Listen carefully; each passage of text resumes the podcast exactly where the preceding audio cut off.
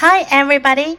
今天我们要读的是《海尼曼 G1》系列 Book Fifty Eight 第五十八本书《A Visit to the City》。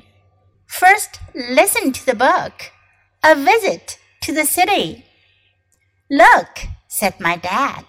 Look at the big truck. Look, my mom said. Look at the big car. Look at the van, said my big brother.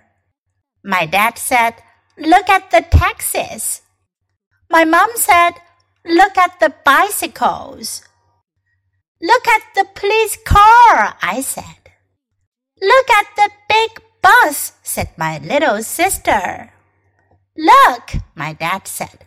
Look at the city. 这本书讲的是一家人去城里 visit 参观、拜访、访问 visit a visit to the city 去城里。Look, said my dad. Look at the big truck. 当我们想要表述别人说了什么的时候，我们可以用 said someone 谁谁谁说，也可以反过来 someone said。 然后呢，把说的话用引号表达出来。Look, said my dad。我爸爸说：“看。” Look at 这个句型大家都很熟悉了。看看什么呢？Big truck，大卡车。Big truck。Look, my mom said。这里 my mom 就放在前面。我妈妈说：“My mom said。”也可以说：“Look, said my mom。” Look at the big car，看大轿车。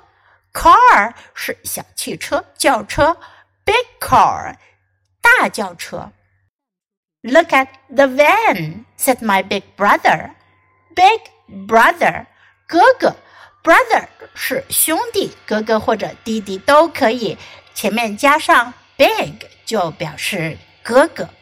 Look at the van，哥哥说看。 van 面包车。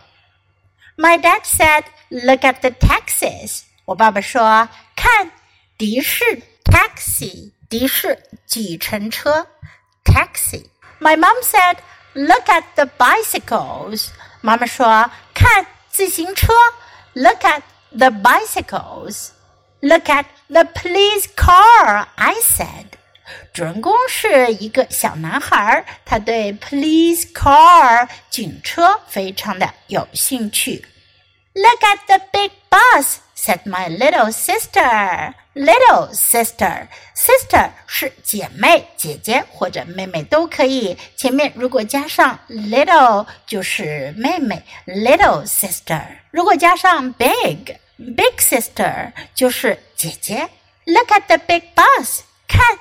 大公共汽车。Look, my dad said. Look at the city. 爸爸说：“看呢，看这城市。Look at the city。”他们坐在了大公共汽车的顶上，看他们来访的这座城市。Okay, now let's read the book together, sentence by sentence. Please read aloud. A visit to the city. Look, said my dad.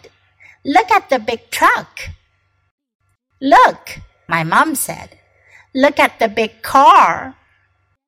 Look at the van, said my big brother. My dad said, Look at the taxis. My mom said, Look at the bicycles.